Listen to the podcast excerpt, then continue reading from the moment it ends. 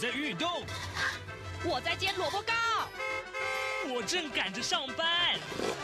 哦，我要赶着去上课啦！这个时候，我们都在听夏志平制作主持的《早安台湾》。早安台湾带给你最热门的时事访谈，最感动的人物专访，最直接的民意表达。对，让我们一起收听《早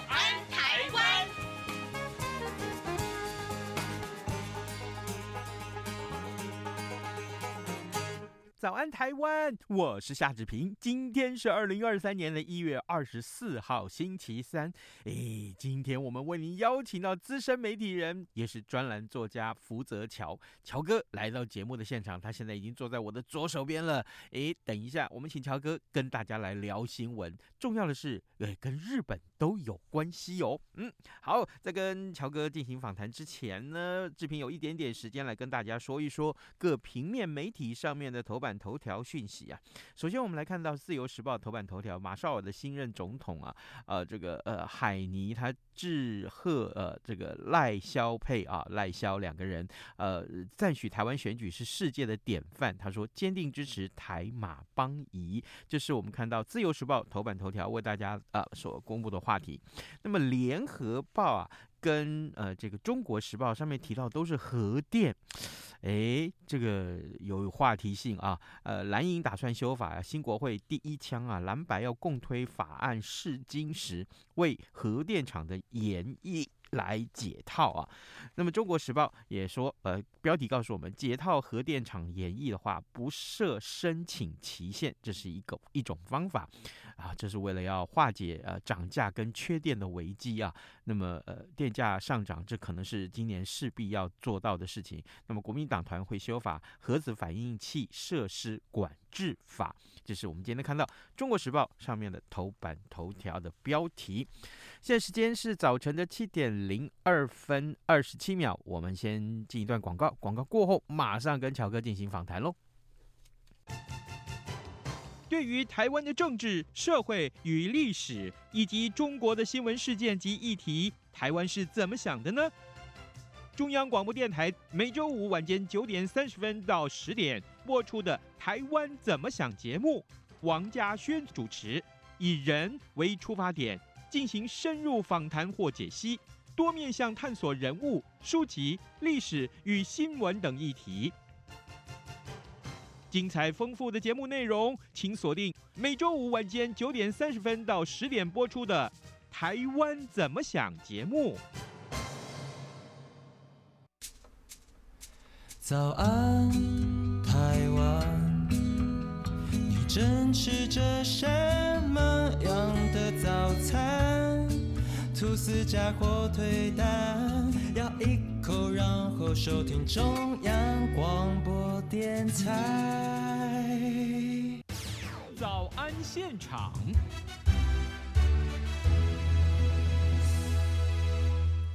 这里是中央广播电台台湾之音，您所收听的节目是《早安台湾》，我是夏志平。此刻时间早晨七点零三分五十一秒啊，各位听众，呃，今天我们为您邀请到资深媒体人、专栏作家福泽桥，凡事负责桥，乔哥来到节目当中喽。喂，乔哥早安，Hello，志平早，然后各位听众大家早，我是福泽桥。不过现在谈到桥这件事情啊，我们现在的国会还瞧不拢啊。怎么乔啊？因为公道伯不在，我不在啊。哦，是吗？哎呦，让我怀念起王金平来。对，他是真是乔王啊。哦，好，真的。哎，乔哥号称啊，就是不是在日本，就是人正在去日本的路上。是的。啊，是是是，正好今天我们先来破题，有关于这刚刚啊，呃，两家媒体都把这个事情放在头版头条，就是为了这个核电厂的延役来解套。核电厂在台湾其实，呃，这个在八年前所谓的二二零二五这个呃核电这个呃解除啊这件事情在，在在台湾变成非核家园这个事情已经是大家的共识，或者是呃成为候选人的证件。但是这八年来，其实核电的环境变了很多。比如说，台湾真的缺电吗？第二个，呃，电价一直在涨，哎，怎么办？还有就是国际的大环境。那么，呃，于是乎，呃，我们今天看到这个头版头条告诉我们说，蓝营要为这个核电厂的延役来解套，不设申请期限。我很好奇，日本发生过呃三一一啊这个事件，那福岛的这个核电厂其实也造成很多的伤亡，或者是一些后续的影响也很大。所以，乔哥，目前来看，呃，经过了这么多年，日本人对核电的立场目前是什么呢？呃，你不要讲三一一了，嗯、你就讲说哈，呃，在今年开年的时候，一月一号，嗯，小弟我本身就是在石川，啊、对，然后呢，脚还扭到，啊、我就在现场，我怎么没有跟你连线？对，你怎么没跟我连线？我也觉得纳闷哈。那然后呢？为什么提到这个事情？因为石石川的那个能登半岛的地震啊，嗯，它影响到了新系，新系有一个核电厂，嗯，嗯，那这核电厂呢本身当然没有受到影响，但是呢，当时核电厂其实也是断断电的哈，嗯嗯，为什么断电？因为当时就在担心说，哎，要马上断电，如果不马上断电，会不会像福岛一样，万一有个海啸过来？大家知道海啸这件事情哦，在日本海这一边跟太平洋这边是完全不一样的，嗯，为什么呢？因为日本海的对岸叫做朝鲜半岛。所以呢，它只要在，因为现在伦敦半岛发生了这个海啸之后，它大概一个小时之内，它那个海啸就会那个回波。就会打过来，嗯嗯、所以那时候呢，新系的这个呃核电厂呢，大家都非常紧张，会不会变成是福岛的第二？嗯，所以呢，他们赶紧断断电啊，包包括就是把那个整个冷却炉啊，整个都处理好。嗯，当然当时呢也有听说有发生爆炸声，但是呢后来发现那只是一个电线短路，并不是一个大的危害。嗯，那这件事情呢也造成了本来呢日本的政策是这样，日本政策它本来是就是说开始走向所谓的开放核电的这样的一个方向。为什么呢？嗯，因为在刚刚志平有提到，就国际的现在状况是怎么样？因为包括呃，我们在讲欧盟啊，欧盟它现在呢也是把核能呢当成绿能的一种，因为我们大家在讲说碳排碳排这件事情啊，对，所以呢核能是归类为绿能，但是呢这当中必须要讲。这情绪在整个日本的情绪，因为毕竟这用电啊，其实是日日增高啊。嗯，包括大家现在这个经常有人开车出门是用电动车，是那电动车需要的还是电哈。嗯，那所以对电的需求是越来越高。那所以在日本全国呢，其实包括日本首相岸田文雄呢，他也在慢慢的要增加所谓的核电的这样的一个比例。当然，这是包括在绿能里头。嗯，那但是呢，这当中。必须要讲，就是说这当中的情绪，在核电厂附近住的人呢、啊，他们心情是会不太一样的。他们讲说，好啊。好东西都被你们拿走，然后我们要承担这些风险嘛？嗯，那所以呢，另外现在日本也有学者开始在研究，研究一种叫做什么叫？因为我们现在比较担心的是比较大的那些叫核分解，嗯，核分核核分解这样的一个状况。那但是呢，现在呃新的一个技术叫做核融合。嗯哼，什么叫核融合？简单的讲，它就是呢把这个核那个核，你就想出想象一个太阳哦，嗯，把它装在这个核电厂里面。是，那太阳是不是有很热？可以发发热发光，然后它本身的这些动能呢，其实呢，热能呢，它能够转换成动能，动能之后它变成电能。对，用这样的一个方式在做，这是核融合。那核融合最大的一个好处在于呢，它本身其实是。不容易发生像核分呃分核分解这样的一个状况，就是说它万一如果失控的话，包括燃料棒这些问题的话，会造成福岛这样的核能外泄。那所以呢，核融合本身其实相对于核分核分裂是相对是安全的，嗯，但是但是重点在于它本身的技术性到目前还没有完全达到百分之百的技术性，所以现在日本呢，他们现在也只有在研拟。嗯，在新建一座核核融合的一个核电炉，嗯，和发电发电炉啊，就是说他们在做这件事情。所以说这当中呢，其实还有很多的那个路要走。但是呢，必须要讲一个重点，就是说，呃，刚刚志平在谈的，就是说现在核电厂的演绎这件事情啊，对，呃，我觉得这当中啊，大家去想一个，当你一栋房子哦，已经好几年没有在用了，嗯，那然后你把它拿来做延役。这件事情到底对或不对啊？就是说，你回到这个老屋子里面，你觉得这个都没有人住的房子，然后回去之后，哦，O 不 OK？哦，我觉得这是可以大家来讨论思考的一个问题。也就是说，这这个问题要把它分成两块。嗯嗯，一个就是说，核电本身是不是跟过去那样的就是那么不可控？嗯，好，那这件事情，因为过去大家反对，是因为核能不本身是不可控的。嗯，那所以呢，核电它是不是跟它技术对随着技术的增长，它是不是那不可控？这是第一个我们必须要去思考的一个问题。如果它是变可控的，那是不是可以去思考，我们可以用其他方式来去接受核电这件事情？那第二件事情其实就是刚刚提到的延役，旧的房子、老的房子。如果你今天你维修的费用高过你重新新建的费用的话，嗯、那你要用演绎这件事情吗？嗯、这所以说这个问题要把它拆开成两块，你不能把它混在一起。嗯，也就是说核电厂跟核电厂演绎这两件事情应该是分开的。哦，对对，因为这个这个、非常重要啊。因为你想想看嘛，你今天要你去住一个房子，你说，哎，今天志平他老爸给他两栋房子，说，哎，志平这一栋是新盖的哈，嗯、那个二零二四年刚盖好的新房子，另外这一栋呢是一零二四年盖好的房子，我想请问志平，你要住哪一栋？我当然住新房子啊。是喽，那因为住新房子最主要原因是因为它东西都是本身都是新的。这是很重要的一点，嗯，所以我们要把这个问题要拆开成两块来思考，你不能把两件事情把它合在一起，合在一起就错了。哦，哎，对，乔哥这个立场说不定可以提供给，呃，今天我们看到这两家平面媒体上面头版头条的听众朋友，或者是一些我们的政府官员也好，或是立委诸公也好啊，这个哎。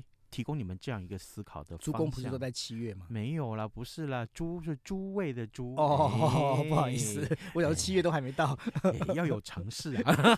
我有知识，很好啦。好，各位听众，今天早上志平为您邀请到资深媒体人，同时也是专栏作家福泽乔乔哥来到节目的现场。我们先就啊，这两天其实应该讲说，过去这段时间的这个总统大选竞选的过程，就有人在讨论这件事情，就是能源问题。啊，这事关台湾的未来也是非常重要的课题。刚刚乔哥为我们给了一个呃，我觉得很重要，至少我觉得啊，呃，可以提醒大家的一个新的方向，就是核电厂跟核电厂的延役这件事情，嗯，这是两回事哦。好，呃，也也提供了这个日本人目前思考的方向，呃，因为跟日本有关嘛。诶，提到跟日本有关这件话题，乔哥，我想请教你啊，我我最近这个有朋友跟我说。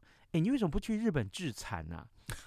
如果去日本置产哦，那买房子，因为我记得呃，去年不知道某一个月，你跟我们分享过说，去日本买公司，去日本把那个日本人不想经营的公司买下，人家体质也不错，然后呢，只要这个点点点点后面后后续的安排做得好，你同样可以赚钱。可问题来了，去日本买公司跟去日本置产这件事情，买房子这件事情，这是两回事吧？啊，这的的确是两回事哦。哦，那这两回事怎么说它是两回事呢？有一个非常重要的一个关键哦，因为我们刚才提到了，就是核电厂跟核电厂延役这两件事情是不一样的。嗯嗯嗯。买房子呢，跟买这个老房子呢，它也是两件不一样的事情。哦。对，那大家如果知道的话，你知道现在这个在日本全国啊，大概有几间的老房子，你知道吗？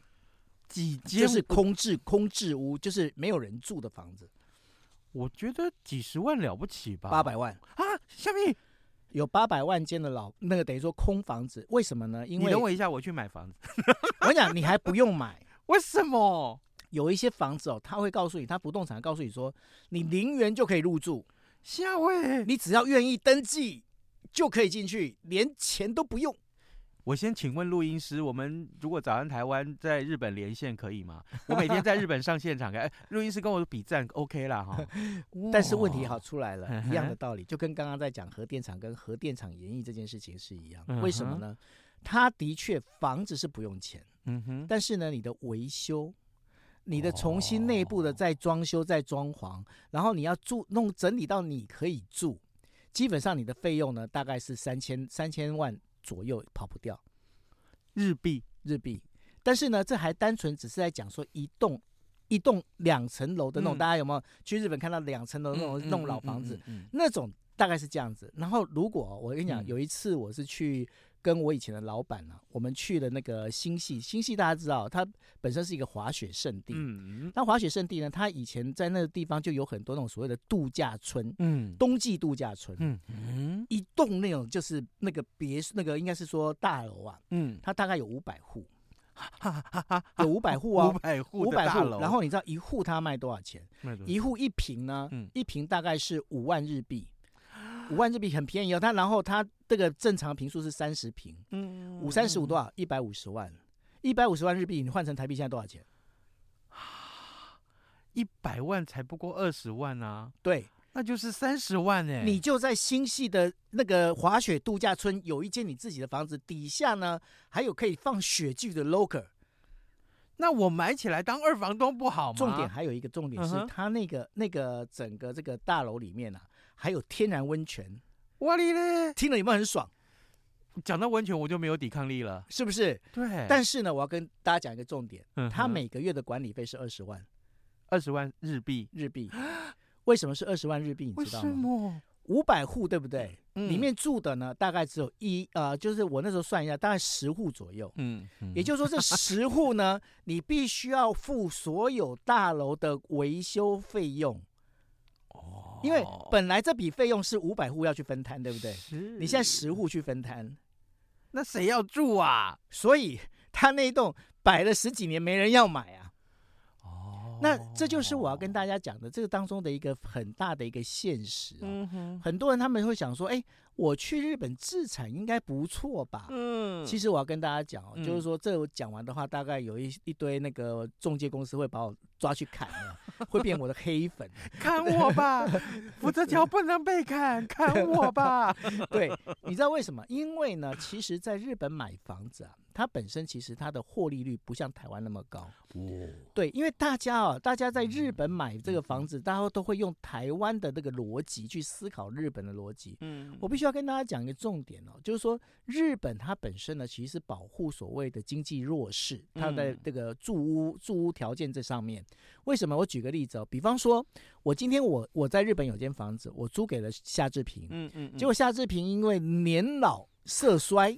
啊、哦，然后呢？年老就好了，不用色衰了。好，年老色衰呢，然后他付不起这个房租。哦，我能不能把他赶走？不行。哦，真的、哦？对，为什么不能赶走？因为你是弱势。哦，我房东，我拥有这房子的主人，嗯嗯嗯嗯，所以我是强势。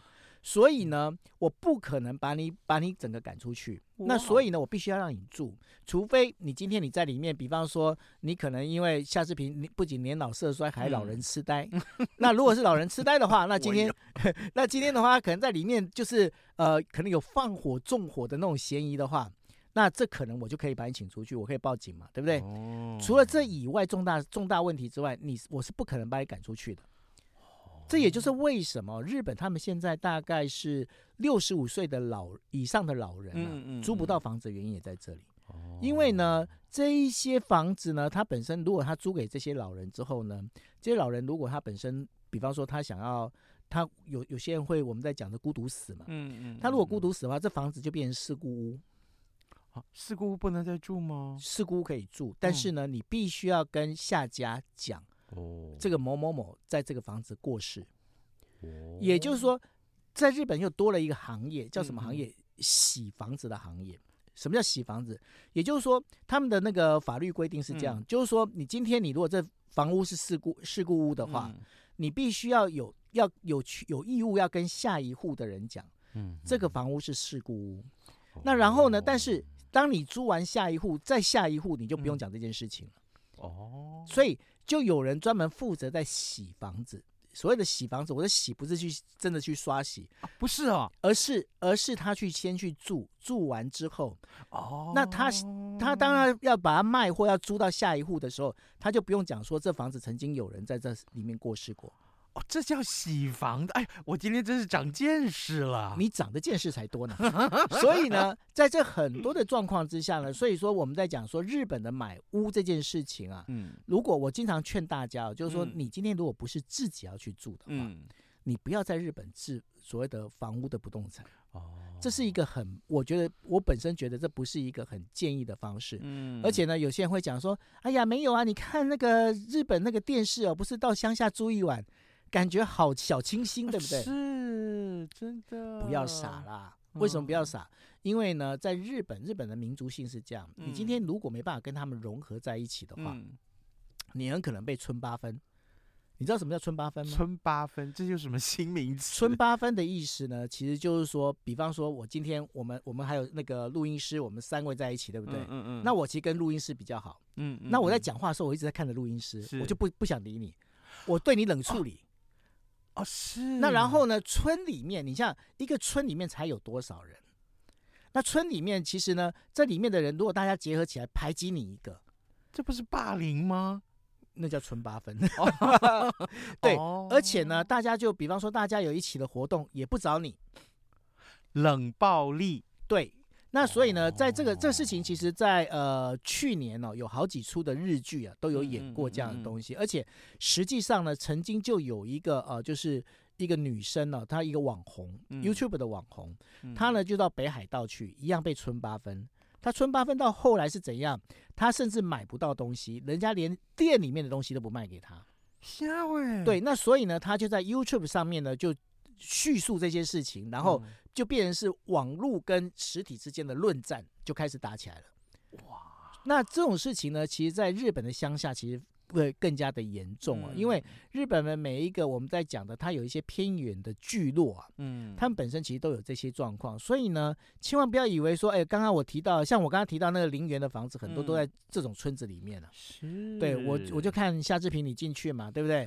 就是想说，哎，过来，然后又不会讲日文。对，然后表面上跟你讲阿里嘎多，背里在讲说这家伙在干嘛？七声，七声，对对对对，大概就是用这样的一个概念。所以呢，在日本买房子其实有很多很多的这个问题。如果说你今天你不是真的在那边住，你也不要以为说哦，那我就像志平刚才提到，那我租给人家总行了吧？对对对，你租给人家就我刚才提到的，嗯，你租租人之后。你怎么知道这个他在这里面会出又有什么样的状况？维修维修，然后包括这个人的人品，嗯、而且你如果租错人的话，那比娶错老婆嫁错老公还惨。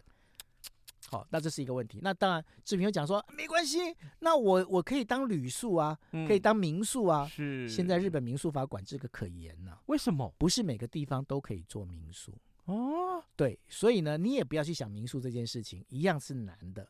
那所以呢，这也是为什么刚刚有提到，我们把话题拉到最前面。嗯，为什么全日本有八百万的一个空置的房子？其实就是因为有种种种种这些问题，嗯，它出现。嗯那现在呢？这些问题该怎么解决呢？日本他们现在有一个，就是我们在讲的有一个民间团体啊，嗯嗯，他们专门在做所谓的这一个呃乡里的这个再兴复苏。嗯，那比方说在呃东京，社区营造的意思。对，那然后就地方创生。其实我很不喜欢用地方创生，因为这地方创生已经被用烂了。对，好，没关系，那就是大概是用这样的一个概念。